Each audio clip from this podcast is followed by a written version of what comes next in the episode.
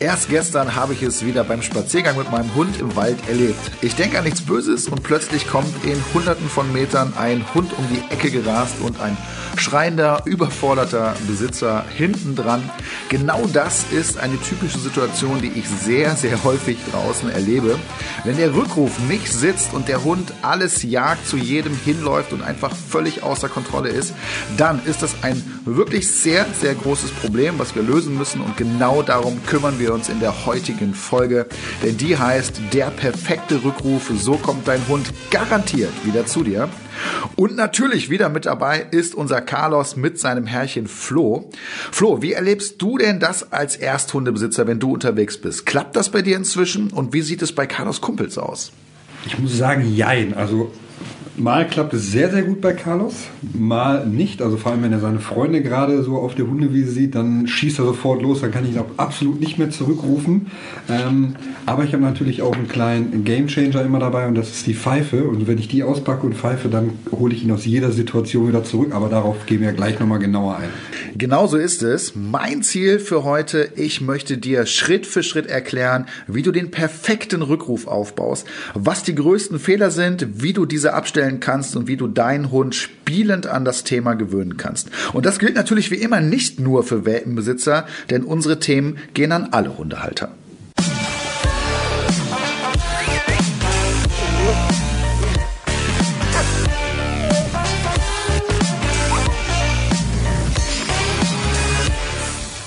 So, Flo, erzähl doch mal, was gibt's denn Neues von Carlos zu erzählen? Wir trainieren immer noch fleißig, vor allem gerade beim Wetter. Äh, ist super angenehm für ihn, die Sonne scheint, es ist nicht zu warm. Ja. Also er ist sehr aktiv. Wir machen mittlerweile auch schon große Runden, so eine Stunde oder sogar mal, manchmal über ja. eine Stunde. Ja. Trainieren fleißig, auch äh, den Rückruf haben wir diese Woche sehr, sehr fleißig trainiert. Und äh, da bin ich auch sehr zufrieden mit Carlos. Ja, und deshalb haben wir uns auch kurzfristig entschieden, unser Thema heute umzudisponieren. Wir haben ja eigentlich ein anderes Thema angekündigt, aber ich finde, da muss man auch mal spontan sein. Und das ist einfach für mich auch ein Herzensthema und ich möchte das vorziehen, weil es eben gerade auch bei dir und Carlos äh, so aktuell ist.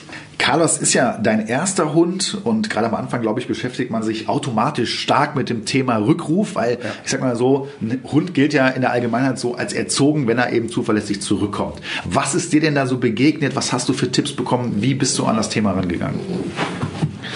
Also man hört gerade, er spielt hier schon gerade ein bisschen rum. Carlos ist erwacht, er hat nämlich eben noch geschlafen und rastet jetzt hier erstmal aus. So, beruhige dich. Ganz ruhig, mein Schatz. Sehr gut. ähm, ja, also am Anfang war es für mich auch so das wichtigste Thema quasi. Also ich möchte einen abrufbereiten Hund haben. Also wenn ich ne, ihn rufe, soll er auch sofort am besten kommen. Ja. Und vor allem, wenn ich, wenn ich, wenn ich weiter weg bin, dass er dann kommt. Da war natürlich die Schwierigkeit, umso weiter er weg war, umso schwieriger war es auch, ihn zurückzurufen. Ist, glaube ich, ganz klar, weil äh, irgendwann schalten die dann auf Durchzug und machen dann irgendwo ihr eigenes Ding, treffen noch ein paar Freunde genau. äh, unterwegs und dann schnüffeln sie hier mal rum, da mal rum. Und da hatte ich am Anfang äh, das riesige Problem, dass ich quasi immer hinterher musste und äh, ihn quasi zurückholen musste und er nicht zu mir zurückgekommen ist. Also ich musste immer auf ihn zugehen. Und das fand ich sehr, sehr schwer, weil äh, ja, quasi man ist ja dann auch nicht mehr, nicht mehr konsequent. Man sagt ja immer, sei konsequent, aber dann habe ich das Problem, okay, er kommt nicht zurück, da ja. muss ich hinterherlaufen. Absolut, absolut. Es geht ja erstmal immer darum, dass der Hund überhaupt versteht, was du willst. Ja. Ne? Und da ist ja, hast du da ein bestimmtes Wort gehabt oder irgendein Signal, was hast du da benutzt? Wir haben Anfang Namen komm. Komm, komm her. Okay. Ja. Genau, da ist immer, merke ich immer, dass viele Leute denken, der Hund, der kann das schon, der versteht sofort, was ich sage an Wörtern. Das ist mhm. natürlich, das ist nicht so, das dauert viele tausend Wiederholungen, bis das funktioniert, aber Körpersprache, das versteht der Hund sofort. Das heißt, eine einladende Körpersprache ist in die Hocke zu gehen und den Hund ranzuholen. Und so kann ich so langsam in dieses Thema reingehen. Was ich aber auch immer wieder merke, ist, es geht natürlich um Rückruf, aber es geht vor allem auch darum, wie reizanfällig ist denn dein Hund? Mhm. Ja, wenn mein Hund natürlich so außen fokussiert ist, dass der auf alles, auf jeden Spaziergänger, Carlos war ja mega niedlich als Welpe, oder ist er immer noch, aber als kleiner Welpe ja noch mehr. Das heißt, du hast wahrscheinlich auch eine riesen Resonanz draußen von, von Spaziergängern ja, immer auf ihn gehabt. Ne? Und das merkt er natürlich auch das heißt, es bilden sich so ähm, Reize, Ablenkungen, die werden immer stärker. Ne? Wie bist du denn damit umgegangen? Ähm, ganz am Anfang war es tatsächlich so, dass er mir auf Schritt und Tritt äh, gefolgt ja, ist. Ja, genau, am Anfang geht's noch. Ja, ja. Bis, bis, er dann so die ersten positiven menschlichen Kontakte hatte, wie du gerade gesagt hast. Jeder fand ihn süß, jeder wollte streichen, jeder, sobald dann irgendein äh, Spaziergänger was zu mir gesagt hat oder ihn in die Augen geguckt hat, ist er sofort hingegangen, ne, weil er sich sofort angesprochen gefühlt hat und äh, sich sofort streichen lassen wollte. Und heute ist es teilweise auch noch so, aber mittlerweile äh, habe ich schon so drin, dass er, dass er quasi auch abfragt bei mir. Ne? Also dass ich wirklich, dann habe ich mir ihn immer, sobald ein Fußgänger kam, erstmal ins Sitz hingesetzt, ne? ja. ne? mir in die Augen gucken lassen, gewartet, bis der Fußgänger oder die Fußgänger vorbeilaufen, ihn dann dafür belohnt, dass er sitzen geblieben ist. So war, so war es am Anfang für mich am leichtesten. Ich weiß nicht, ob es richtig war. Ja, aber am Anfang ja, absolut. Man muss ja? es kontrollieren. Das Problem ist nämlich, dass die Hunde in dieser Phase, die tun ja keinem was, die bleiben in der Nähe, der Vollgetrieb ist noch super da, ja. Aber in dieser Phase bilden sich sozusagen deine Gegner, ja, mhm. deine Gegner. Das heißt, es gibt ja Hunde, die interessieren sich null für Radfahrer, für Jogger, für andere ja. Spaziergänger und auch nicht für andere Hunde. Aber das hängt eben von ihren jeweiligen Erfahrungen ab. Ja. Und die meisten Leute sind da viel zu entspannt. Ja, natürlich ist es ja auch unangenehm, die Leute finden deinen Hund süß und du sagst so, ey, nee, sorry. Äh, ich kann jetzt hier gerade nicht. Wobei das kann man auch geschickter lösen, mhm. finde ich. Ne? Aber in dieser Phase bilden sich deine Gegner und da kann ich schon anfangen, meinen Rückruf, das hat ja noch gar nichts sozusagen mit dem Rückruf zu tun, auch was du gerade jetzt erzählt hast mit dem Sitzen bleiben. Aber im Endeffekt schon, weil jetzt sorge ich dafür, dass mein Hund nicht so reizanfällig anfällig wird. Und deswegen wird es dann am Ende für mich wesentlich leichter sein, meinen Hund zurückzubekommen. Ja. Auch bevor wir den eigentlichen Rückruf aufgebaut haben. Ja. Und dann äh, fragt er ja mal ab und dann schicke ich ihn auch, wenn wir Leute sehen, die wir kennen. Das ja, spaziert ja meistens an denselben Stellen, er kennt die Hunde, wir kennen die Besitzer. Dann soll er mir in die Augen gucken, dann sage ich jetzt Auflösewort oder dann darf er dahin laufen. Perfekt. Und dann kommt er auch wieder zurück, weil er weiß, okay, er durfte jetzt dahin, ich habe ihm alles erlaubt. Wenn ich ihn zurückrufe, dann kommt er auch sofort wieder. Ganz ne? genau so muss es sein. Und ja. immer dafür natürlich auch belohnt. Ne? Wenn er natürlich dann sofort wieder gekommen ja. ist am Anfang, zack, direkt belohnt und dann war er super zufrieden. Ja, wir wollen ja, dass die Hunde Kontakt haben. Also ja. ich will dem Hund das ja auch nicht verwehren oder wenn die Menschen das toll finden, super. Aber in dem Moment hast du die Entscheidung getroffen und nicht Carlos. Ja? Das hat am Ende auch eine ganze Menge mit dem Rückruf zu tun. Das werden wir gleich erklären. Wann Wann und vor allen Dingen wo hast du denn am Anfang mit Carlos trainiert? Also ich habe meistens immer zu Hause trainiert mit ihm am Anfang, weil also, da hatten wir die wenigsten Reize, muss ich einfach sagen. So, da, ja. war, da war alles am leichtesten. Sobald wir rausgegangen sind und ich Dinge versucht habe, war er abgelenkt. Das waren Fahrradfahrer, da waren Spaziergänger, da sind Kinder am Schreien gewesen, da waren andere Hunde. Und dann haben wir es erstmal versucht, wenn er es zu Hause perfekt konnte, bin ich dann langsam rausgegangen und habe da halt versucht zu steigern. Ähm, von der Zeit her haben wir natürlich maximal am Tag so eine halbe Stunde gemacht, aber nicht am Stück, sondern in, so, in so, Blöcken einfach. Ne? Ja. Wenn ich gemerkt habe, äh, er wird langsam unkonzentriert und dann kommt nichts mehr, dann haben wir auch aufgehört. Ja. Absolut richtig hast du das gemacht, ja. kann ich mal sagen, weil es wird auch oft falsch gemacht. Ne? Man, man guckt sich irgendwie was an oder kriegt einen Tipp ja, zu irgendeinem Kommando und dann geht man raus, am besten noch auf die Hundewiese und dann versucht man das zu trainieren und stellt fest, ach nee, das stimmt ja gar nicht, der Tipp war nicht korrekt, äh, das funktioniert funktioniert nicht. Das liegt alles immer an Reizen und Ablenkungen. Ne? Und deswegen macht es total Sinn, den Hund erstmal in einer sehr reizarmen Umgebung und vor allem auch äh, vertrauten und entspannten Umgebung, nämlich zu Hause, äh, zu trainieren, auch wenn du wahrscheinlich später äh, innerhalb deines Hauses äh, wenig deinen Hund zurückrufen ja. wirst. Das braucht man ja eher draußen, aber die Vorbereitung dafür, die sollte man auf jeden Fall drin machen. Und wenn es da gut klappt, dann raus, aber dann auch nicht irgendwo hin, wo total richtig Alarm ist, ne, sondern erstmal ja, auf einem ruhigen Waldweg ja. oder sonst was, ja, dass der Hund fokussiert bleibt und dann steigert man das peu à peu. Also vollkommen richtig, so sollte man es machen. Und damit kommen wir zu unserer ersten Rubrik für heute, und zwar die größten Fehler, diesmal zum Thema natürlich Rückruf. Auf Platz 5 der Name als Signal. Da komme ich mal direkt ins Spiel. Ähm, wie sollte der Name denn deiner Meinung nach eingesetzt werden und wann vor allem? In welcher Situation? Genau, der Name ist ja nun mal der Name, so ja. wie wir es kennen, ja. Und äh, für mich äh, sollte der Hund beim Nennen seines Namens äh, einfach äh, aufmerksam mhm. sein. Das heißt, ich möchte irgendwas von dir. Das heißt, mir reicht im Endeffekt, dass er mich anschaut und dass ich dann entscheiden kann, was machen wir jetzt. Ja, also Name dann Kommando. Name dann Kommando, wenn überhaupt. Mhm. Ne? Äh, das Problem ist hierbei, das ist ein ganz wichtiges Kommando, das Rückrufsignal und der Name, den benutzt du einfach tierisch oft und nicht nur du, sondern auch mit dem jedem mit du zusammen bist. Äh, das heißt, der Hund hört den ganz oft und die Konsequenz dahinter fehlt irgendwann. Und deswegen ist es bei allen denen, die äh, als Rückruf den Namen des Hundes haben, in der Regel sehr, sehr schwach. Ja? ja. Und der Hund reagiert nicht so stark darauf. Deswegen sollte man das auf gar keinen Fall machen. So, und dann kommen wir auch schon zu Platz Nummer vier. Das ständige Wiederholen des Signals des Kommandos ohne Konsequenz. Ja. Kennst du, ne? Von der Wiese. Kenne ich auch. Also da war ich wahrscheinlich auch Platz 1 mit. Ich habe ja? immer wieder versucht, komm, komm, komm. Ne? Man ja. versucht es immer wieder, man hat das mit der Körpersprache noch nicht drauf, bis man irgendwann auf die Idee kommt, okay, geh mal vielleicht in die Hocke und sag mal komm und lade ihn ein. Ne? Und zack, ja. mal kommt er dann auch. Ne? Ist ganz, kann eigentlich ganz einfach sein, aber man wiederholt so oft die Wörter, bis sie irgendwann so, äh, ja, bis sie verschlissen sind und die keine Bedeutung to mehr haben. Total verschlissen sind. Ne? Und das passiert irgendwie automatisch. Ich habe mich mal gefragt, wieso machen die Leute das denn? Weil du hast ja recht, es ist gar nicht so schwer. Ja?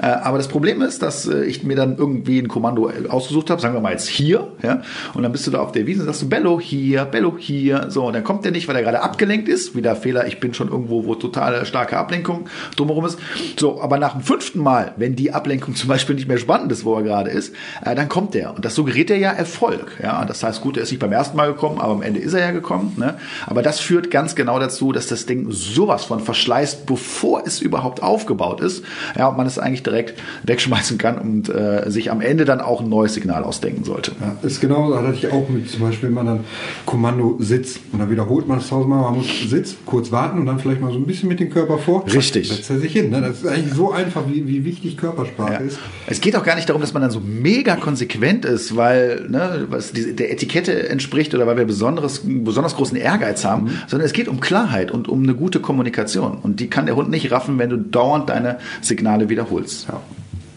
Kommen wir zu Platz 3 und der lautet schlecht geeignete Kommandos. Zum Beispiel komm. Gott.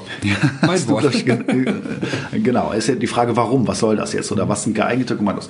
Äh, es liegt einfach an der Betonung. Ne? Und äh, wenn wir uns mal vorstellen, gerade beim Rückruf ist der Hund 15, 20 Meter von dir entfernt und dann ist es wichtig, was zu nehmen, was äh, sich gut trägt, was eine ja. schöne Betonung hat, was ich so ein bisschen langziehen kann. Komm ist relativ schnell beendet, ja, das kannst das du nicht langziehen. Ne?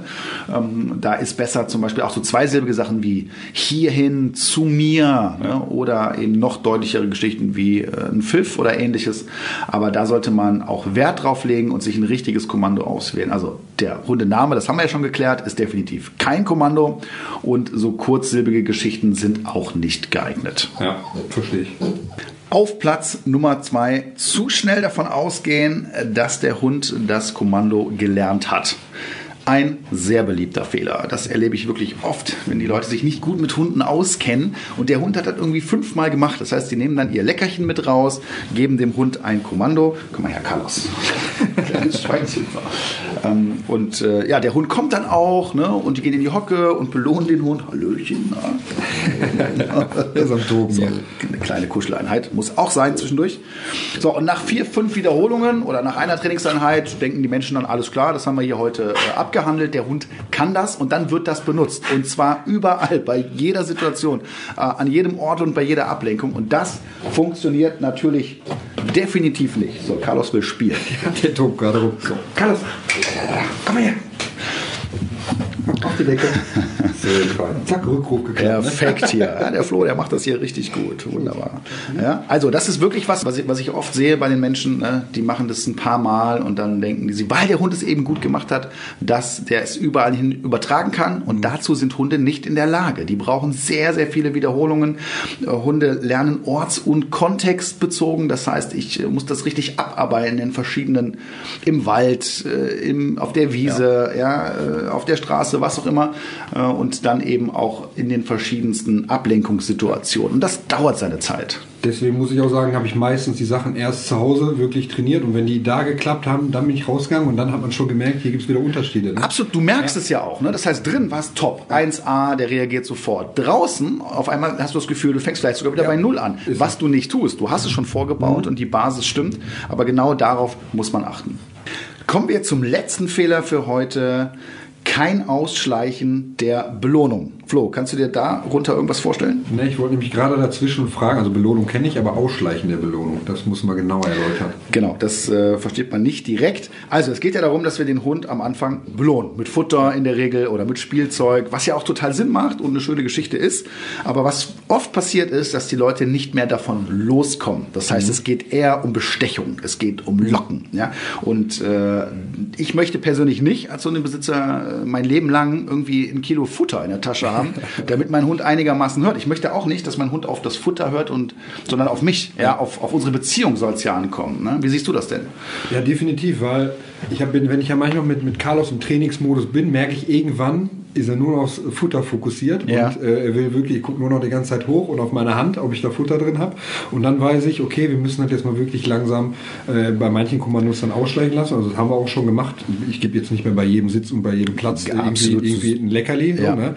ähm, und dann nur noch wirklich bei den wichtigen oder neuen Sachen äh, wirklich Leckerlis geben, weil sonst, wie du schon sagst, ist er nur noch darauf fokussiert. Äh, du bleibst drauf hängen. Ja, du bleibst, bleibst drauf hängen. Und dann rieche meine Hände 24-7 nur noch nach Futter. So ist es. Und oft ist es auch so, dass der Hund irgendwann sagt so, oh hier, normales Trockenfutter, äh, liefer mal was anderes. Das machen die Leute ja auch gerne, das macht man, macht man ja auch gerne. Mhm. Und dann hast du irgendwann einen Hund, der zusätzlich auch noch eine Wertung hat und dann rennst du irgendwann mit Rinderfilet oder sonst was draußen rum und musst da selbst kochen und so weiter. Deswegen ganz wichtige Geschichte eben, dieses Ausschleichen wird oft unterschätzt unterschätzen viele wissen es gar nicht, ne? ja. dass dein Hund auch genauso gut kommen kann, ohne dass er jedes Mal Futter bekommt. Wir benutzen Futter, um eine positive Verknüpfung im Gehirn zu verankern. Ich möchte, dass mein Hund gerne kommt und auch als Motivation am Anfang, ganz klar. Ja? Und wenn wir das aber haben, fange ich auch irgendwann an, ein Kommando, ist egal, ob das der Rückruf, Sitz oder Platz ist, auch zu beanspruchen. Das heißt, er hat es gelernt, er hat es positiv gelernt, wir belohnen ihn für gute Leistung, aber wenn er es nicht macht, kann ich es beanspruchen. Das heißt, ich kann es durchaus auch korrigieren, wenn er es falsch macht. Ja. Er weiß ja jetzt, was zu tun ist. Ne? Und dann geht es, wie du es gerade schon richtig gesagt hast, um Verhältnismäßigkeit. Ne? Wo das vorher noch eine tolle Leistung war, wo der in deinem Haus äh, Sitz macht auf dem Teppich, ja, ja. Äh, ohne Ablenkung, ist es das jetzt schon lange nicht mehr. Jetzt ist es aber eine Leistung, wenn du draußen bist auf der Hundewiese und da sind überall Hunde, die da rumrennen und er setzt sich hin und bleibt sitzen. Dann ist das wieder eine Top-Leistung, ja. die ich auch durchaus noch belohnen kann. Ja? Und irgendwann sollte ich aber davon wegkommen. Ne? Und irgendwann brauche ich es nicht mehr. Aber wie mache ich das?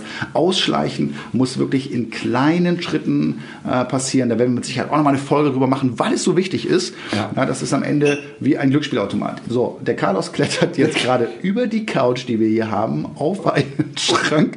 Und wenn er sich jetzt gleich noch an den Brötchen bedient, jetzt müsstest du eingreifen. Carlos. So. Carlos, komm her. Da, da kommt er. Super, Scherz. Ja, da, sind leckere Brötchen. Ich glaube, die, die, ja, würde man gerne reinbeißen. gedacht. so, da ist er wieder. Also ausschleichen, ganz wichtig. Ich möchte später, dass mein Hund gerne und schnell und perfekt zu mir zurückkommt, aber ohne, dass ich Futter habe, was ich übrigens doch lege, lebe. Mein Hund ist jetzt, der Pete, der wird 14 bald. Ne? Und ich sag mal, das erste Jahr oder knapp, noch nicht mal ein ganzes Jahr, habe ich trainiert, ihn ausgebildet und danach brauche ich kein Futter mehr. Und ich persönlich kann aus eigener Erfahrung sagen, äh, ich kriege den aus jeder Situation rausgerufen ja. Und da hat sich nichts dran verändert, wenn man es geschickt macht beim Ausschleichen. So, nach diesen Fehlern, die man machen kann beim Aufbau des Rückrufs, kommen wir jetzt mal dazu, wie man das besser machen kann. Und bevor wir uns mit dem eigentlichen Signal, dem Rückruf beschäftigen, fangen wir erstmal an mit dem Thema Radius. Denn das hat auch schon total viel mit dem Rückruf zu tun. Äh, Radius bedeutet, wie weit entfernt sich dein Hund beim Spaziergang? Mhm. Flo, wie ist es denn bei Carlos? Also Carlos ist wie ein kleiner Magnet, muss ich sagen. Er läuft maximal vielleicht mal zwei, zweieinhalb Meter vor mir. Außer wenn er jemanden von Weitem sieht, den er kennt dann rennt er auch schon mal straight äh, vorne weg, aber nur wenn ich ihn das erlaube. Ja. Also er fragt dann quasi ja. ab und dann schicke ich ihn auch und das, das da war dann auch. Super. Aber sonst äh, haut er nicht vor mir ab. Da ja. muss ich wirklich sagen, da habe ich gar kein Problem mit. Vorbildlich, ja. so genau soll es nämlich sein. Es müssen jetzt nicht zwei, zweieinhalb Meter, das ist schon sehr eng. Ja. Seid ihr beide sehr enge. Ähm, aber man sagt so zwischen fünf und zehn Metern beim Spaziergang, alles super. Eine Grundregel beim Radio ist auf jeden Fall auf Sicht. Ne? Ja. Man kennt das ja. Ne? So, mhm. wenn die Hunde auf einmal ohne Besitzer ankommen, geht gar nicht, ja. meiner Meinung nach. Dann hast du auch schon keine Kontrolle mehr und dann reden wir auch nicht mehr über Rückruf, weil den kannst du dir dann in dem Moment wahrscheinlich auch schenken. Ja. ja? So, und deswegen ist erstmal das Wichtige, dass mein Hund in meiner Nähe bleibt und ich natürlich auch eine gute Verbindung, eine gute Beziehung zu meinem Hund habe und gewisse Regeln und Grenzen schon eingesetzt habe. Was hat das jetzt aber mit dem Rückruf zu tun? Ja, alleine schon deswegen, wenn dein Hund irgendwie 300 Meter von dir entfernt ist, wird das schon schwierig ne, mit dem Zurückrufen. Ne? Und es geht auch wieder um diese Reizanfälligkeit ja, wenn mein Hund sich von allem ablenken lässt, überall sofort hinläuft und so weiter, macht das den Rückruf einfach viel schwerer. Und da kann ich schon eine super Vorarbeit leisten, bevor wir mit dem Kommando überhaupt anfangen, indem ich mit meiner Trainingsleine, meinem Geschirr dafür sorge, dass mein Hund sich nicht für ein schlechtes Verhalten belohnt. Ne? Ja. Indem er eben überall hinläuft, wenn er die Hundekumpels trifft und äh, die Nachbarn und den Postboten ja. oder was auch immer.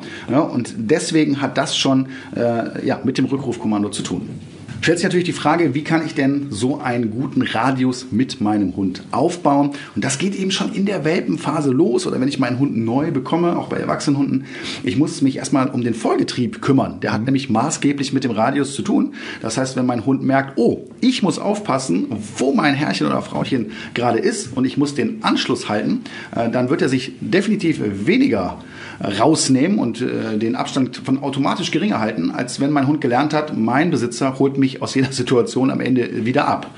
Ja, hast du das auch trainiert am Anfang? Ja, also bei uns war ja, ich hatte ja die, am Anfang sowieso die Probleme, dass er keine Lust hatte, an der Leine zu laufen. Ja. Und deswegen waren wir quasi in Anführungsstrichen gezwungen, auch ohne Leine zu laufen. Und weil ich es auch im Internet gesehen habe mit dem Vollgetrieb und mit den Bindungsspaziergängen, dass wir dann wirklich ohne Leine gelaufen sind und er ist mir auf Schritt und Tritt gefolgt. Also er war auch quasi immer hinter mir, gar nicht, gar nicht wirklich getraut, vor mir zu laufen, ist immer hinter mir her, hergetapst und äh, da hatte ich sofort diese Bindung drin und diese Bindungsspaziergänge haben uns unglaublich geholfen, dass er jetzt auch quasi die ganze Zeit bei mir immer läuft. Richtig, das ist der Schlüssel mhm. genau dafür. Viele Leute trauen sich das nicht, die sagen, ah, der junge Hund, der muss es ja erstmal lernen. Nein, das wird mitgeliefert. Ja? ja. Macht eine Trainingsleine dran, sichert euch damit ein bisschen ab, aber habt die nicht in der Hand. Die schleppt einfach hinterher und dann gehen wir los. So, Carlos hat gerade hier eine kleine Trinkpause. Ja, und wenn ich losgehe, dann gehe ich los. Und dann haben wir die Klassiker. Ne? Ich verstecke mich mal, ich renne mal ein genau, Stück los, ja. ich mache mal unerwartete Dinge. Und mein Hund lernt von Anfang an, ich muss ein bisschen aufpassen. Das ist positiver Stress. In der Natur sieht es übrigens nicht mhm. anders aus. Und das sollten wir nutzen, weil das am Ende auch eine perfekte Grundlage für einen Top-Rückruf ist.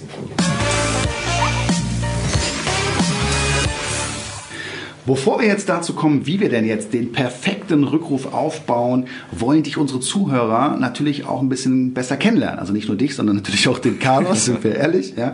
Äh, auch noch ein bisschen mehr, als das jetzt in der Sendung bei Six der Fall ist. Und deswegen würde ich gerne ein kleines Spiel mit dir spielen. Und zwar heißt das entweder oder. Ich gebe dir immer zwei Begriffe aus dem Leben mit Hund und du entscheidest dich für einer dieser beiden Begriffe. Okay, Alles klar. Bin Spiel verstanden? Ja. Gut, dann fangen wir mal an. Das erste wäre Halsband oder Geschirr? Also definitiv Halsband. Also ich finde es auch äh, definitiv schöner, muss ich sagen. Aber ähm, wie wir es auch bei euch gelernt haben oder bei dir vor allem, ähm, beim Training das Geschirr ähm, wir haben ja auch bei euch gelernt, so am Geschirr quasi ein bisschen mehr Freiheit und am Halsband wirklich dieses bei Fußlaufen, an der Leine laufen, dass sie auch gar nicht lernen, am Halsband überhaupt zu ziehen, weil das ja auch äh, nicht so gut ist für die Klienten. Ganz genau. Ich sage ja immer, das ist ähm, wie Schwimmflügel. Mhm. Ne? Solange ich meinen Hund ausbilde, muss ich mich ein bisschen absichern. Dafür habe ich dann auch persönlich, ich bin ja also ganz bei dir, mhm. äh, das Geschirr und eben meine Trainingsleine, die hinterher schleppt. Irgendwann bin ich fertig, dann habe ich es nicht mehr und dann geht es darum, was ich schöner finde und das wäre bei mir, genau wie bei dir auch, das Halsband. So, der nächste Punkt wäre im Winter Mantel oder kein Mantel? Mantel, aber, aber nur, weil Carlos, also französische Bulldoggen, kein Unterfell haben und er braucht einen Mantel. Das ist jetzt für mich kein Modeaccessoire. Ich würde mir das Geld auch lieber sparen, muss ich sagen, aber er friert und deswegen einen Mantel. Alles klar. Dann kommen wir zum nächsten Punkt und der lautet Flexileine oder Fürleine? Definitiv Fürleine. Danke, danke Flo. Weil Flexileine ist so dieses typische, ich habe meinen Hund nicht unter Kontrolle, Richtig. aber ich will ihn mal ein bisschen weiter lassen und hier gehen wir schnuppern, machen wir dies, machen wir das, aber ich traue mich den nicht von der Leine abzumachen. Das sind für mich so diese typischen Flexileine-Hundebesitzer. du sprichst mir aus der Seele, sehe ich genauso. Also es gibt sicherlich Situationen, wo auch, ich will das gar nicht zu schlecht ja. machen, ne? wo eine Flexileine Sinn macht, aber äh, in der Regel das, was ich so sehe, ist das für mich eher ein Armutszeugnis. Also en, entweder ich habe halt eine Führleine und der Hund läuft bei mir. Ja. Und wenn ich, wenn ich ihm Freiheit geben möchte, dann muss er halt so trainiert sein, dass ich ihn von alleine abnehmen kann. Dann soll er ganz frei laufen. Dann soll er ganz frei laufen, genau. Ja, ganz genau. Okay. Pfeife oder Finger? Also sprich, lieber eine Pfeife benutzen oder auf die Finger pfeifen? Ja, also auch da definitiv eine Pfeife.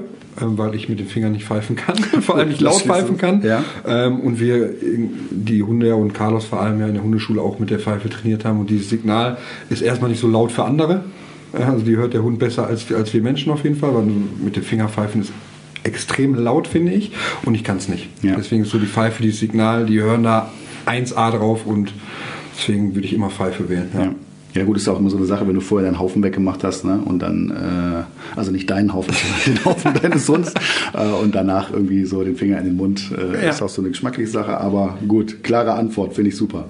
So, nächste Sache wäre Körbchen oder Sofa. Also sprich, wo darf Carlos sich abends aufhalten bei dir? Ja, also Carlos darf sich äh, bei mir auf dem Sofa aufhalten definitiv. Ja. Also wir kuscheln abends immer gerne, aber er geht auch freiwillig in sein Körbchen und äh, hat da auch manchmal sein Spielzeug, wo er drauf rumkommt. Also muss nicht nur bei mir liegen, ähm, geht auch manchmal freiwillig ins Körbchen, aber jetzt vor allem in den Wintertagen und so, da ist er sehr, sehr verkuschelt, weil es da auch kälter draußen ist. Und, aber er darf auch, also habe ich gar ja. kein Problem mit. Und wer jetzt denkt, jetzt muss der Hundetrainer hier sagen, öh, das geht ja gar nicht ja. und so weiter, ist natürlich Schwachsinn. Ich finde es gut. Ich finde, dass das äh, sehr beziehungsfördernd ist, gerade wenn der Hund es mag zu kuscheln. Das mag ja auch nicht jeder Hund. Ne? Und deswegen äh, ist das Blödsinn, wenn man das machen möchte, völlig in Ordnung. Was anderes ist es, wenn der Hund ähm, die Couch für sich beansprucht, das heißt, er dich nicht mehr drauf lässt, dann wäre das, aber dann ist sowieso schon was schiefgelaufen, ja. auch vorher. Ne? Deswegen Couch äh, völlig in Ordnung. aber wie Frage. du sagst, soll, soll jeder auch selbst entscheiden und jeder so konsequent sein, wie er möchte, weil ich kenne auch viele, die eh und nicht auf die Couch lassen, aber ist bei mir, ich habe damit kein Problem, ist ja auch ein kleiner Hund, der nimmt jetzt nicht so viel Platz weg. Ne? Ja. Ist ja auch nochmal ein Unterschied. Gut, aber da hätte ich jetzt dann doch noch eine weitergehende Frage. Jetzt ja. haben wir ja äh, das mit der Couch geklärt. Wie sieht es denn nachts aus? Wo schläft er denn? Er schläft bei mir im Bett. ich habe es mir gedacht. Also wir hatten, wir hatten äh, auch schon mal, wir waren schon mal so weit, dass er äh, neben dem Bett geschlafen hat. Hat auch super funktioniert. Ähm, dann war er eine Woche lang mal krank und dann habe ich wie so ein kleines Kind mit ins Bettchen genommen. Ne? weil er, hatte, er hatte Durchfall und dann war unten war es voll, weil ich nicht mitbekommen habe, dass er sich gemeldet hat anscheinend. Und ja. dann habe ich ihn erstmal mit in mein Bett genommen, und dann war vorbei. bis er gesund war. Und dann seitdem, ja jetzt ist sowieso der Winter gerade und da wer kuschelt da nicht gerne. Ne? Ja. Jetzt habe ich mir selber eingebrockt, aber ich finde es auch nicht schlimm, muss ich sagen. Erstaunlich finde ich immer, dass ganz, ganz viele Hundebesitzer sich das immer so vornehmen. Mhm. Naja, bei mir auf gar keinen Fall. Ne? Couch ist tabu und, und Bett sowieso. Ja. Und ich finde es immer toll, wie die Hunde das schaffen, so nach und nach, aber das höre ich öfter, ja, was ja. du mir gerade erzählt hast. Ich finde es auch da wieder völlig in Ordnung. Das muss man ja selber entscheiden. Ne? Genau. Und ähm, ich sollte allerdings noch die Option haben, wenn ich es nicht möchte, ja, das kann ja auch mal sein, ne? ja. dann äh, sollte mein Hund auch woanders schlafen können. Also, dass ich mich nicht zu sehr einschränke, das ist klar. Und dann noch ein letztes. Was benutzt du lieber zur Belohnung bei Carlos? Futter oder Spielzeug? Tatsächlich muss ich sagen Futter, ähm, weil man die Sachen auch, also einen Futterbeutel immer leicht nach draußen mitnehmen kann oder überall hin mitnehmen kann. Und ich auch weiß, dass er irgendwann keine Lust mehr hat auf eine Belohnung von, äh, von Spielzeugen und ich viel leichter und Sachen mhm. viel leichter aufbauen kann, wenn ich, wenn ich Futter habe und das, wie gesagt, nicht als Bestechung, sondern einfach, weil das so gut klappt und ich nie versuchen würde, jetzt auf einmal anderes Mittel einzusetzen. Und ich glaube auch nicht, also für mich persönlich, dass es besser mit Spielzeug klappen würde als mit Futter. Genau, glaub, ich kenne euch beide ja, ja. glaube ich auch nicht, sehe ich bei euch ganz genauso. Ja. Der ist eher so der Futterhund. Ne? Ja. Natürlich kann, der spielt auch gerne und äh, gar keine Frage, aber zur, zur Belohnung eignet sich bei ihm besser Futter. Und da muss man eben schauen, was habe ich da für einen Hund zu Hause. Ne? Es gibt auf jeden Fall Hunde, wo Spielzeug die bessere Variante ist. Ne? Und dann nehme ich eben Spielzeug und ansonsten Futter. Prüft eure Hunde zu Hause und schaut euch genau an, was besser funktioniert.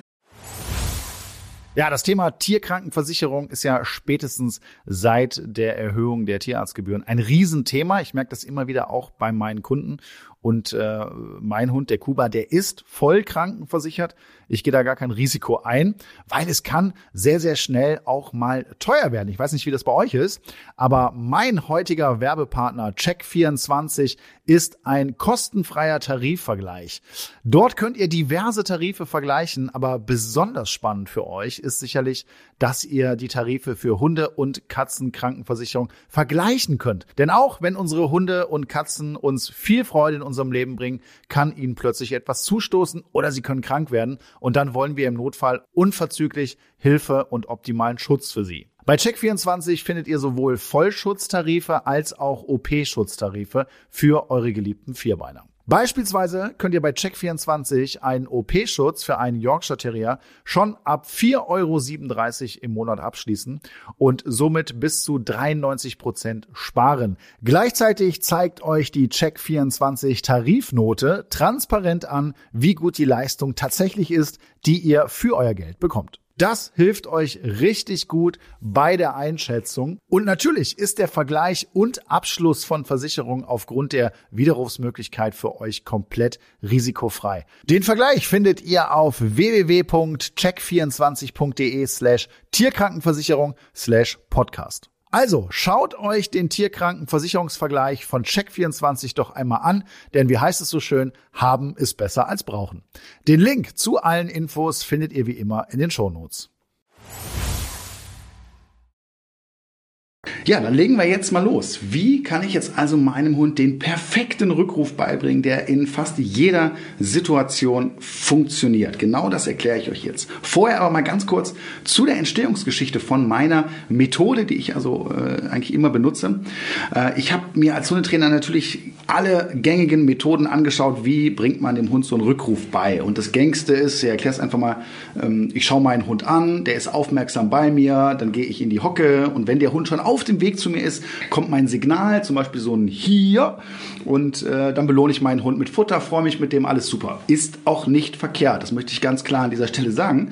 Das kann man so machen. Aber was mir fehlte, ist, sobald Ablenkung ins Spiel kam, äh, so, wird das schon schwieriger, die Erfolgsquote sinkt und äh, ja, irgendwie hat mir das nicht gefallen. Und dann habe ich getüftelt und überlegt und bin zu einer Methode gekommen, die in den letzten Jahren wirklich extrem viel positives Feedback gebracht hat. Das heißt, die Kunden können es gut umsetzen und äh, ja, Flo, du hast es ja auch genauso gelernt. Ja, und kann ich nur bestätigen, also ist wirklich eine Wunderwaffe.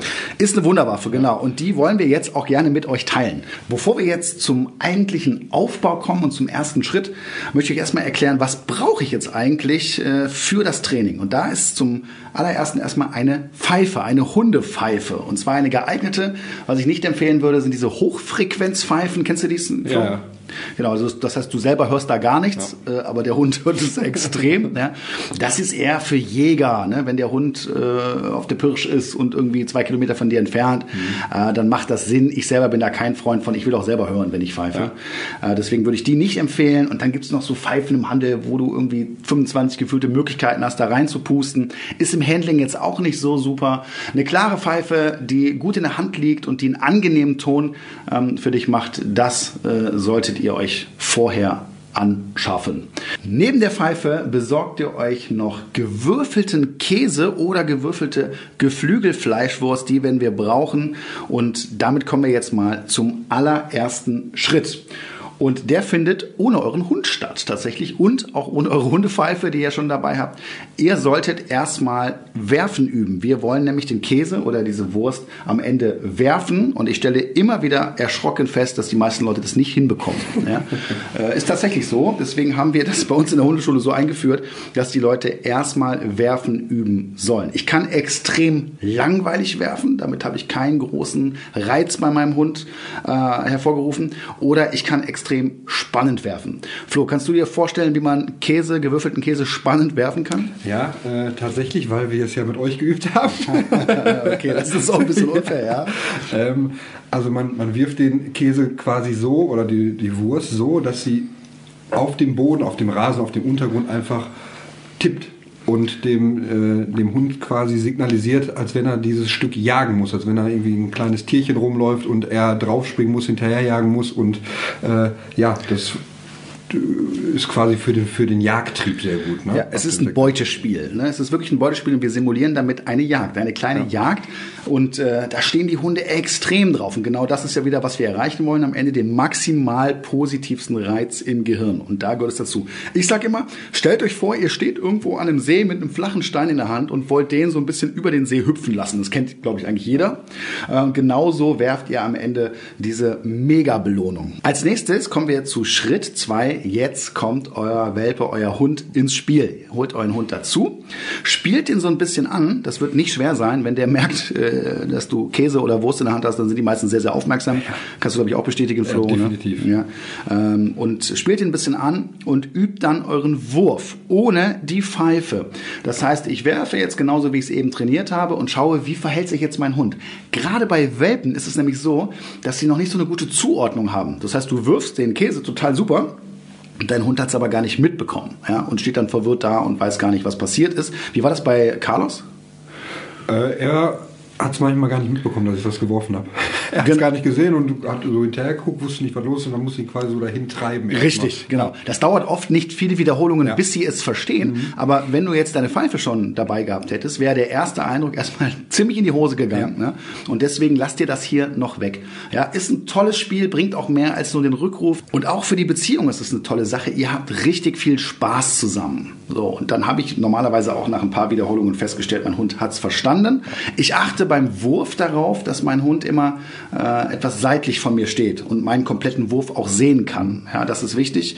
Und dann darf er hinterher jagen und hat schon mal richtig Spaß. Jetzt kommen wir zu einem ganz wichtigen Moment, nämlich Schritt drei. Wir benutzen das allererste Mal unser Signal, nämlich die Hundepfeife.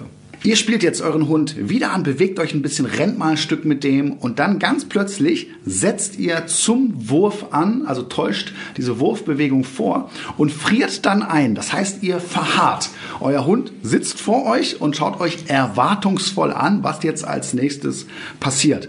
Und jetzt kommt die Pfeife ins Spiel. Das heißt, wenn mein Hund so aufmerksam vor mir sitzt, kommt der deutliche und klare Pfiff und unmittelbar danach werfe ich, wie ja schon geübt, mein Käse oder mein Stück Fleischwurst äh, schön nach vorne. Mein Hund darf hinterherjagen und hat somit ähm, das erste Mal dieses Signal gehört und eine sehr positive Erfahrung damit gemacht. War das bei Carlos auch so ähnlich? Ja, also ich muss ganz ehrlich sagen, nach ein paar Wiederholungen hat er den Pfiff schon so verinnerlicht, dass er quasi aus jeder Situation, ob er mit jemand anders gespielt hat, ich habe gepfiffen, er kam sofort zurück. Ich bin dann immer ein Stück mit ihm mitgerannt, habe das Ding über den Boden geworfen, die genau. Käse oder die Wurst und er ist sofort hinterhergejagt, hat sich gefreut und seitdem äh, ist die Pfeife so verinnerlicht. Müssen wir die quasi nur noch alle paar Wochen mal so ein bisschen auffrischen aber die ist immer noch sofort drin. Genau, das ist nämlich auch der Vorteil der Pfeife. Ihr braucht am Ende viel weniger Wiederholungen, weil dieses Signal ist immer gleich, es ist immer emotionsfrei. Man ruft nämlich manchmal auch sehr panisch, ne? wenn der mhm. Hund irgendwie auf dem Weg ist, auf der Straße oder sonst was. Und äh, deswegen verankert sich das ganze Verhalten auch viel schneller im Gehirn des Hundes. Ja? Deswegen nehmt die. Selbst wenn ich am Ende sage, oh, ich habe keinen Bock auf eine Pfeife, ich vergesse die immer oder sonst was, würde ich es trotzdem genauso aufbauen, würde dann am Ende eben ein neues Signal wählen. Ja? Aber das Verhalten Geschichten habe ich ja da schon kreiert und deswegen macht es total Sinn, sich so eine Pfeife anzuschaffen.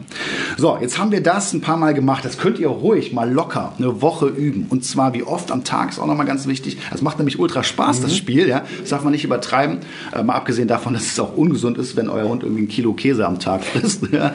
Ähm, ich sage immer so drei bis fünf Mal. Ja. Hast du dich dran gehalten eigentlich? Ja, haben wir auch gemacht, weil äh, er verträgt sowieso den Käse nicht so gut. Deswegen äh, haben ah, wir auch dann auf Wurst umgestiegen, ja. auf Geflügelwurst. Ja. Und da haben wir dann wirklich auch nur so fünf Stücke genommen, die ich mir mitgenommen habe. Und wenn die leer waren, dann war auch das Training vorbei. Genau. Und ganz wichtig ist auch, dass ihr das nur ausschließlich für das Rückrufsignal verwendet und nicht noch in tausend anderen Sachen. Sonst ist es nichts Besonderes. Also genau, sollte was Besonderes sein. Und er hat sich dann auch so darüber gefreut und äh, wirklich, er schießt, so, das Signal kommt und sofort ruckartig dreht er sich um und rennt los. Ja. Nachdem ich das jetzt eine Woche lang jeden Tag drei bis fünf Mal trainiert habe, bin ich definitiv vorbereitet für den nächsten Schritt. Aber in dieser Woche bitte ohne Ablenkung. Es geht erstmal nur darum, dass ich das grundsätzlich im Gehirn des Hundes verknüpfe. Dann sind wir qualifiziert für den nächsten Schritt und zwar Schritt 4. Jetzt geht es das erste Mal darum, dass mein Hund nicht schon vorher aktiv bei mir ist, sondern er ist leicht abgelenkt. Ja, stellt euch mal folgende Situation vor, ihr geht spazieren, euer Hund schnüffelt so ein bisschen rum, ist jetzt nicht mega stark abgelenkt, also jetzt nicht aus dem Spiel raus oder sonst was, sondern er guckt einfach nur nicht zu euch. Und jetzt benutzen wir die Pfeife, bereiten uns natürlich wieder vor. Ich habe mein Stück Käse oder mein Spielzeug oder mein Stück Geflügelfleischwurst ja. in der Hand, also durchgeladen, bin bereit und ähm, benutze jetzt die Pfeife. Jetzt kommt, Leute, der wichtigste Moment beim ganzen Aufbau von diesem perfekten Rückruf. Ich möchte meinen Hund positiv überraschen. Das heißt, ich bestätige das, was ich schon vorbereitet habe, auf eine extreme Art und Weise. Ich pfeife also, was passiert jetzt, nachdem ich das eine Woche trainiert habe, definitiv, mein Hund wird zu mir schauen.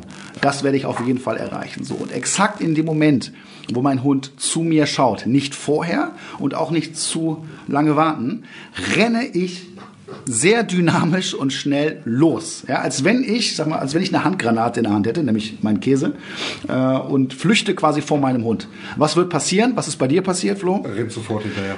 Da könnt ihr euch drauf verlassen. Ja, ja? also das ist eine Garantie von mir. Der wird hinter euch herlaufen. Alleine schon wieder über den Vollgetrieb, den wir dann jetzt auch mit im Spiel haben, kommt der angelaufen. Ja, und wenn der so zwei, drei Meter von euch entfernt ist, dann werfe ich, wie ja schon trainiert, ähm, die super Belohnung nach vorne weg. Er darf hinterherjagen. Ich mache noch mal ein bisschen Spaß mit ihm und super.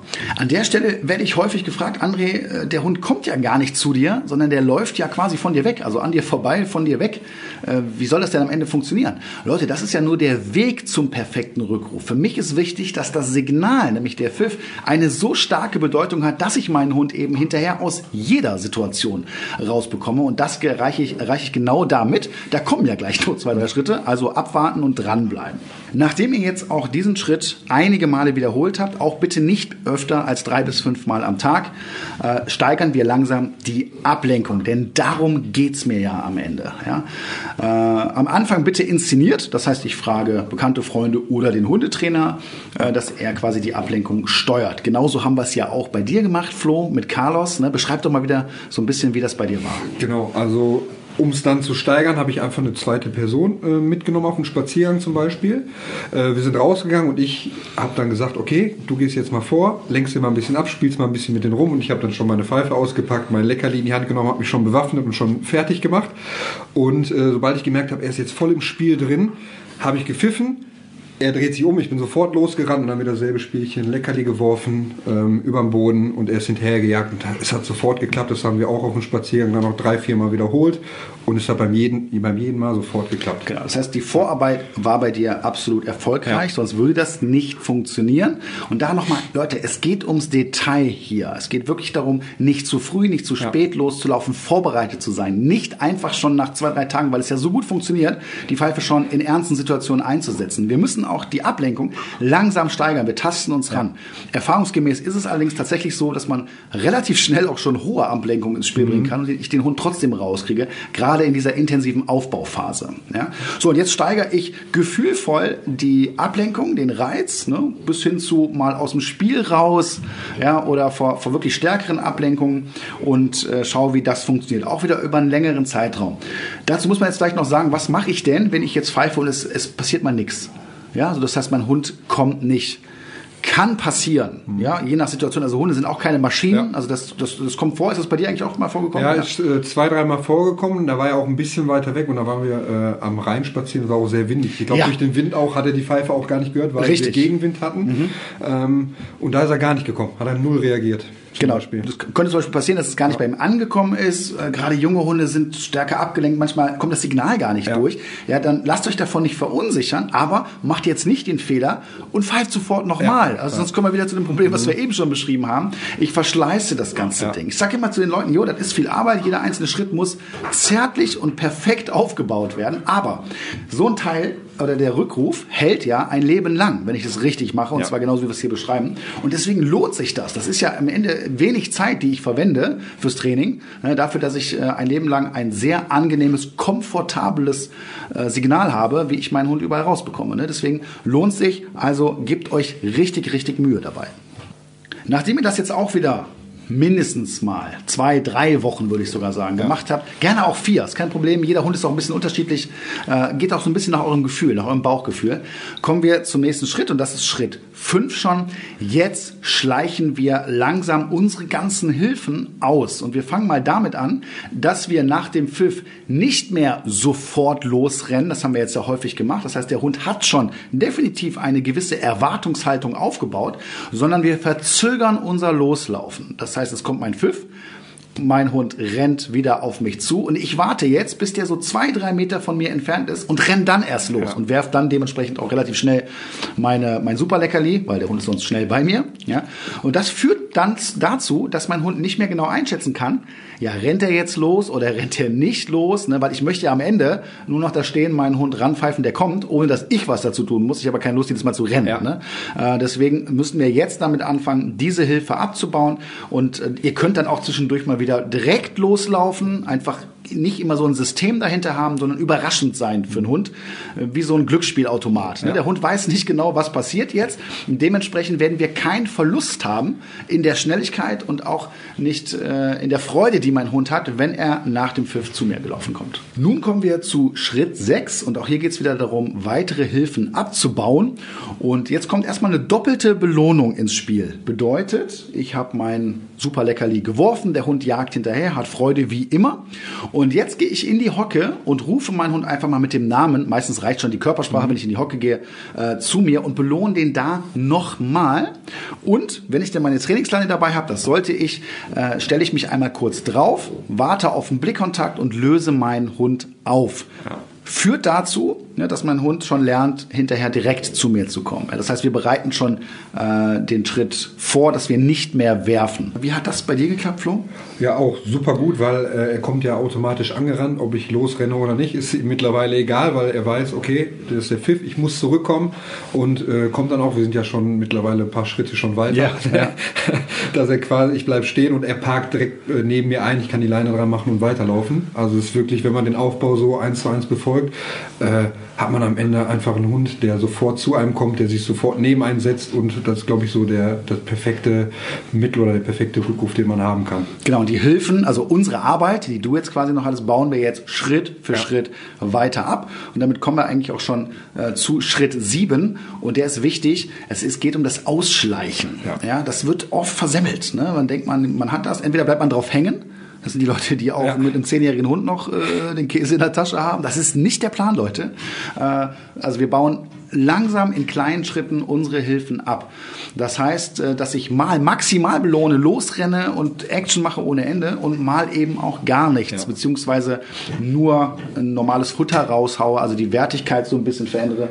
Der Carlos ist hier gerade schön beschäftigt mit seiner Kauwurzel. Ne?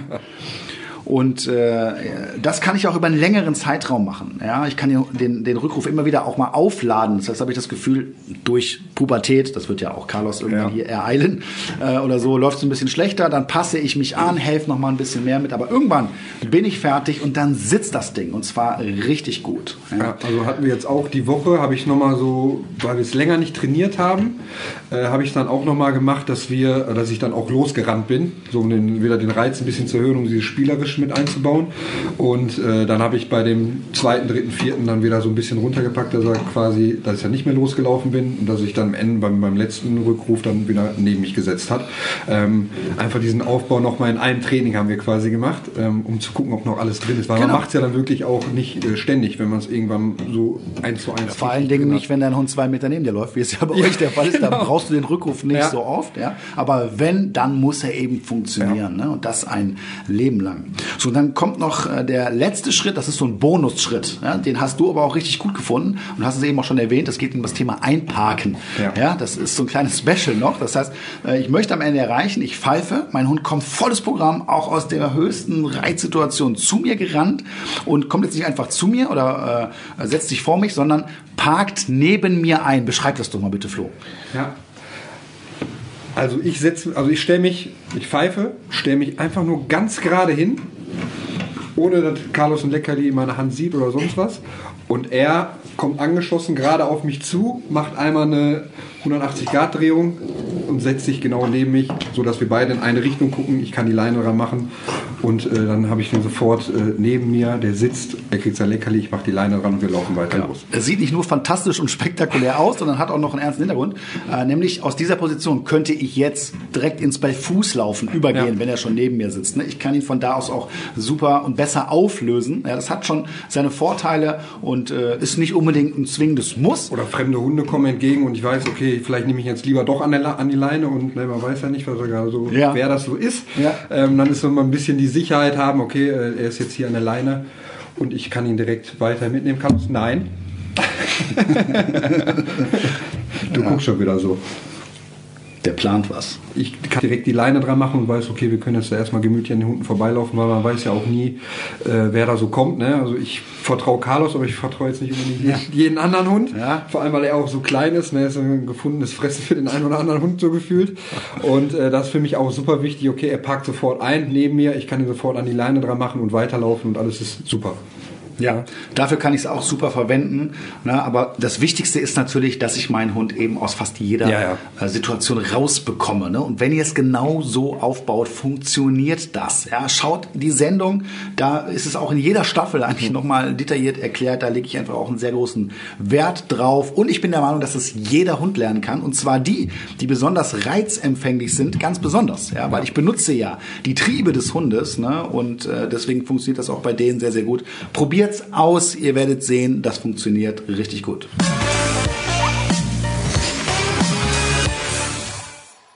So, lieber André, wir kommen zu unserer nächsten Rubrik und zwar Zuhörerfragen. Mhm. Äh, wir haben einige Nachrichten auf den Social Media Kanälen bekommen, Facebook, Instagram, ähm, vor allem zum Thema Rückruf. Und das ist ja heute unser perfektes Thema. Und ich würde sagen, ich lese jetzt mal ein paar Fragen vor und du beantwortest die. So, hier fragt eine Hörerin, lieber André, ich habe bei euch in der Sendung gesehen, ihr werft die Leckerlis beim perfekten Rückruf über den Boden. Man sagt ja eigentlich, der Hund soll nichts vom Boden essen. Ja, das ist eine Frage, die ich nicht zum ersten Mal höre, tatsächlich. Äh, also, ganz einfache, klare Antwort. Äh, es stimmt, dass Hunde nichts vom Boden fressen sollten im besten Fall. Da stehe ich auch hinter und finde das gut. Aber der Hund ist doch auch nicht so dumm, nicht zu erkennen, dass ich den Käse gerade geworfen habe. Das heißt, die Handlung steht im direkten Zusammenhang mit mir. Der Käse bewegt sich auch noch. Ich glaube ganz eindeutig und ganz klar, dass ein Hund in der Lage ist, genau das zu unterscheiden. So, die nächste Nachricht von einem Zuhörer. Lieber Welpentrainer, mein Hund kommt aus dem Tierschutz und ich habe das Gefühl, er reagiert auf Worte wie komm her und hierhin verängstigt.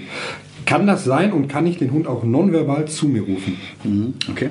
Das kann sein, natürlich kann das sein. Man weiß ja nicht, was hat der Hund schon erlebt. Und ich gehe davon aus, wenn ich das so höre, dass dieser Hund total überfordert ist, wenn man was von ihm will. Ich glaube, es geht weniger um jetzt diese Wörter, komm her oder hierhin, sondern ich glaube, es geht darum, dass der Hund überfordert ist, weil er merkt, man will was von ihm. Und da ist es jetzt notwendig, dass ich in ganz kleinen Schritten Vertrauen aufbaue zunächst mal. Da geht es noch nicht um den Rückruf, sondern es geht erstmal um Vertrauen, das ist da viel wichtiger. Mit Futter, mit einer defensiveren Körpersprache. Das heißt, wenn ich mich zum Beispiel leicht rausdrehe und den Hund nicht frontal begegne, kann das schon eine Hilfe sein. Und dann baut man das Stück für Stück auf, weil man eben wirklich nie weiß, was hat dieser Hund schon Schreckliches erlebt. Was für schreckliche Erfahrungen hat er vielleicht auch schon mit Menschen gemacht. Endlich steht der Frühling in den Startlöchern, meine Lieblingsjahreszeit. Allerdings heißt das auch, dass die ersten Zecken bereits unterwegs sind. Flo, haben deine Hunde schon welche gehabt? Bisher zum Glück noch nicht. Aber ja. ich bin gespannt, wenn ich die ersten rausziehen muss. Ich hatte schon zwei. Ja? Also nicht ich, sondern Kuba. Aber Zecken können bei einem Stich gefährliche Krankheitserreger auf Hunde übertragen. Das wissen, glaube ich, die meisten. Daher ist entsprechender Schutz sehr, sehr wichtig. Das Seresto-Halsband wehrt und tötet Zecken effektiv ab und zwar in der Regel schon bevor es überhaupt zu einem Stich kommt. Mit einer Wirkdauer von bis zu acht Monaten. Wird das Halsband jetzt angelegt, ist das leidige Thema Floh- und Zeckenschutz also bis zum Jahresende abgehakt. Und gut ist außerdem, dass das Halsband komplett geruchsneutral ist. Seresto wurde 2023 von Hund, Katze, Maus, dem Haustiermagazin, zur Top-Haustiermarke Deutschlands in der Kategorie Floh- und Zeckenmittel gewählt. Und wo bekommt ihr Seresto? Das Halsband ist in Online-Apotheken und Tierarztpraxen erhältlich. Weitere Infos findet ihr auf www.seresto.de. So, die nächste Frage kam über Instagram. Unser Zwergpinscher ist 14 Wochen alt und nimmt nur sehr schlecht Futter und Leckerlis. Wir haben es schon mit Wurst beim Rückruf probiert, aber er zeigt sich da unbestechlich. Hast du einen Tipp, wie wir das Training gestalten oder umstellen können, ohne Futter zu nutzen? Ja, natürlich kann man einen Hund auch ohne Futter belohnen, nämlich mit Spielzeug oder auch mit verbalem oder sozialem Lob. Das geht. Aber die Frage, die ich an der Stelle immer frage, ist, äh, wieso steht der Hund da nicht auf Futter? Ist der vielleicht verwöhnt? Ne? Und das ist oft das Problem. Raubtiere mögen Futter. Ja? Und wenn ich mehrere Hunde im Spiel habe, dann bleibt da nichts über. Sondern dann haben wir sogar oft so ein Futterneid. Äh, was ich aber immer wieder erlebe, ist, äh, dass es schon beim Züchter All You Can Eat gibt. Das heißt, du hast da einen Napf, der wird einfach den ganzen Tag immer wieder voll gemacht. Und damit sinkt einfach die Freude am Fressen. Weil du hast es immer, dann macht es keinen Spaß mehr sozusagen. Und äh, oft wird das auch von den Leuten dann eben zu Hause in Perfektion weitergeführt. Der Hund frisst einmal nicht, weil er einen schlechten Tag hat, dem geht's nicht gut. Und dann wird da schon irgendwie direkt irgendein Topping draufgelegt, ein bisschen Leberwurst, ein bisschen Nassfutter dazu gemischt. Und so entsteht eine Wertung und das macht das in der Regel kaputt. Und dann habe ich Hunde gesehen, denen kannst du eine Scheibe Fleischwurst vor die Schnauze halten, die widern sich ab und gehen weg. Das ist aber kein natürliches Verhalten eines Hundes, sondern das ist immer anerzogen. Und vielleicht kann man auch an dieser Schraube noch ein bisschen drehen und dann kann man auch diesen Hund über Futter belohnen. Wenn ihr übrigens eine Frage zu unserem Podcast oder ein Problem mit eurem Hund habt, meldet euch einfach per Facebook oder per Instagram unter dem Hashtag Welpentrainer findet ihr zu uns.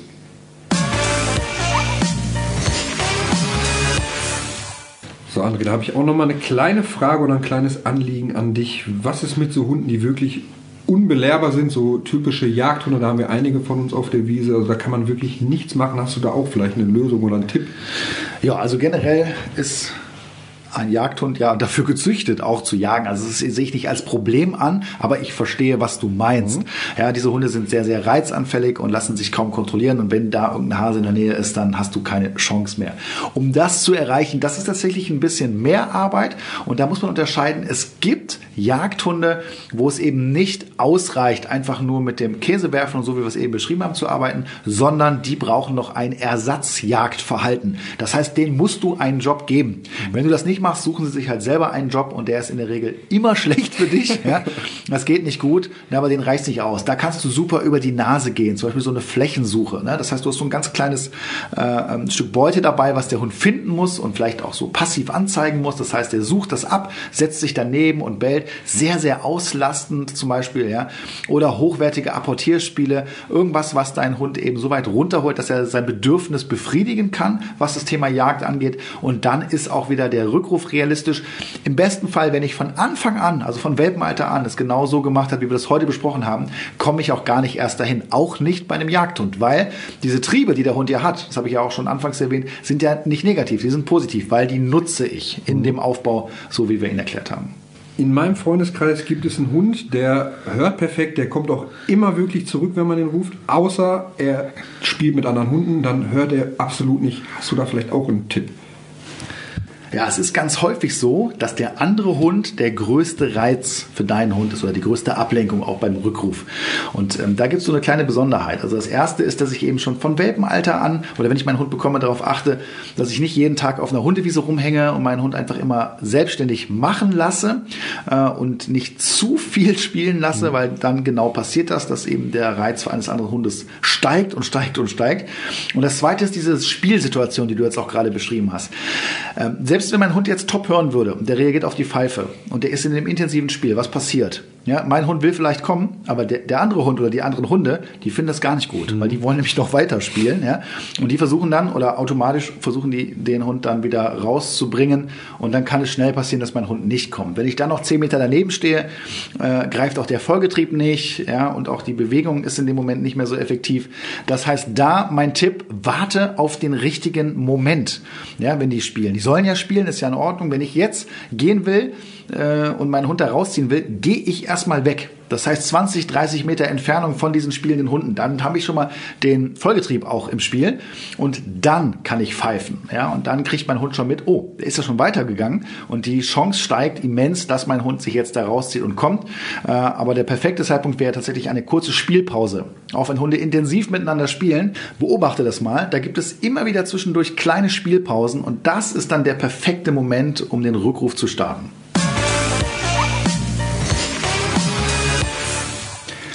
Unser Spiel heute heißt richtig oder falsch. Und es geht um die kuriosesten Dinge, die wir beide im Wald, im Feld oder in der Natur mit unseren Hunden erlebt haben. Wir haben uns beide unabhängig voneinander Ereignisse ausgedacht, die entweder genauso passiert oder gelogen sind.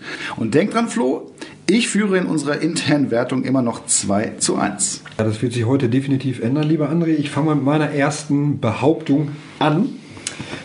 Mir hat mal jemand beim Spazierengehen erzählt, dass er seinem Hund ab und zu Cheeseburger von McDonald's zu essen gibt. Ja, Cheeseburger, da habe ich schon krassere Sachen gehört. Ich glaube, das stimmt. Ja, tatsächlich. Tatsächlich. also Carlos wird es definitiv nicht vertragen und äh, wahrscheinlich erstmal eine Woche lang Durchfall haben, aber äh, ja. der Hund verträgt es anscheinend ab und zu. Der soll sich mal unsere Podcast-Folge Folge zum Thema Ernährung anhören. ja, okay. Ja, äh, ein Punkt äh, für mich, denn das war richtig. Ja. So, dann kommt meine Behauptung. Ich bin mal mit einem Kundenhund, großer schwarzer Hund, jetzt kein Kampfhund oder irgendwas, ganz normaler großer schwarzer Hund, durch die Stadt gelaufen und bin während dieses einen Trainings dreimal von fremden Personen angesprochen worden, wie man denn mit so einem Hund in die Stadt gehen kann.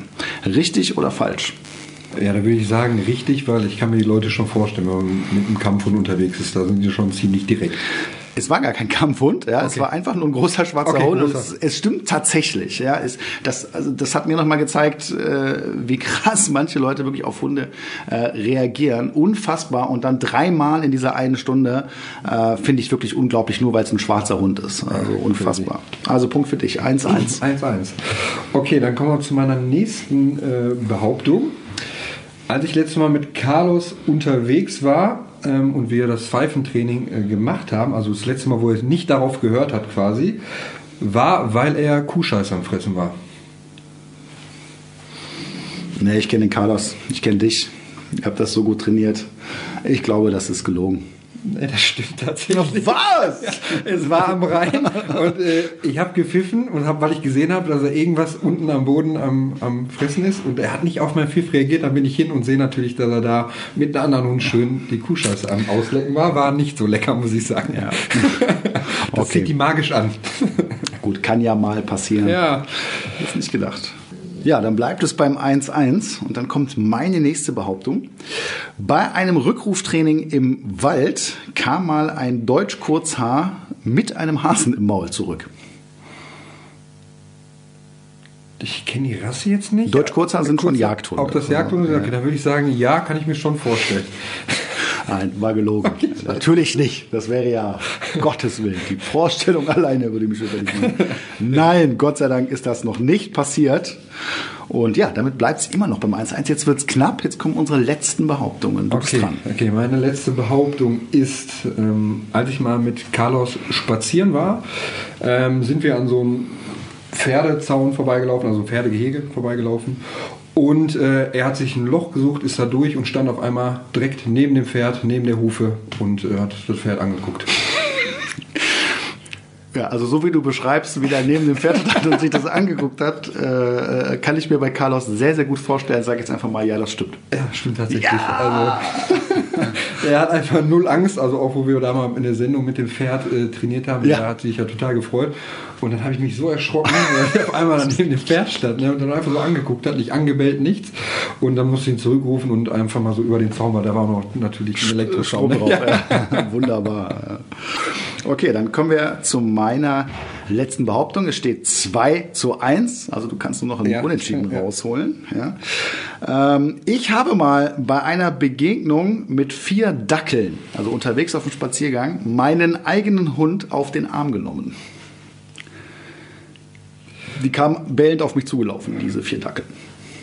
Ähm, ich kenne deinen Hund nicht, das macht mir natürlich jetzt schwierig, aber ich sag mal, die Aussage stimmt.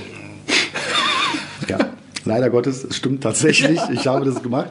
Äh, ich muss aber dazu sagen, es ist schon sehr, sehr lange her. Das war noch vor meiner aktiven äh, Trainerlaufbahn sozusagen. Äh, da war ich noch ganz neu in diesem äh, als Hundebesitzer unterwegs. Ne? Und mein Hund, der kein kleiner ist, also ein Border Collie, ja, der war schon recht groß, der lebt leider nicht mehr seit zwei Jahren, aber mit dem war ich dann im Wald und dann kamen plötzlich drei Dackel um die Ecke bellend auf mich zugelaufen. Also es war keine gefährliche Situation. Im Nachhinein würde ich das auch äh, nicht mehr so machen. Aber ich habe den wirklich auf den Arm genommen und äh, der Besitzer von den Dackeln, der konnte das auch gar nicht verstehen, hat mich übelst beschimpft, wie ich das denn machen konnte und so weiter. Und äh, ja, habe ich noch nie einem erzählt. Du bist jetzt hier der Erste. Du und die Zuhörer. so. ja, es war so. Und äh, ja, Flo, dann einigen wir uns heute mal auf ein faires, freundschaftliches Unentschieden. Jeder von uns kriegt einen Punkt, 3 zu 2. Aber nächste Mal, da bist du wieder fällig. Das will ich sehen.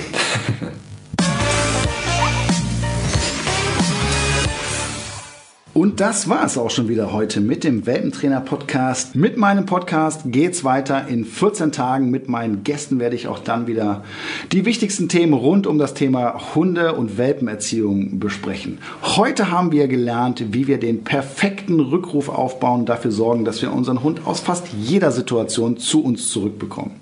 Ich freue mich, wenn ihr auch beim nächsten Mal wieder mit dabei seid. Flo und Carlos sind auf jeden Fall wieder mit am Start. Ich freue mich auf jeden Fall. Bis dahin, macht's gut. Ciao. Tschüss.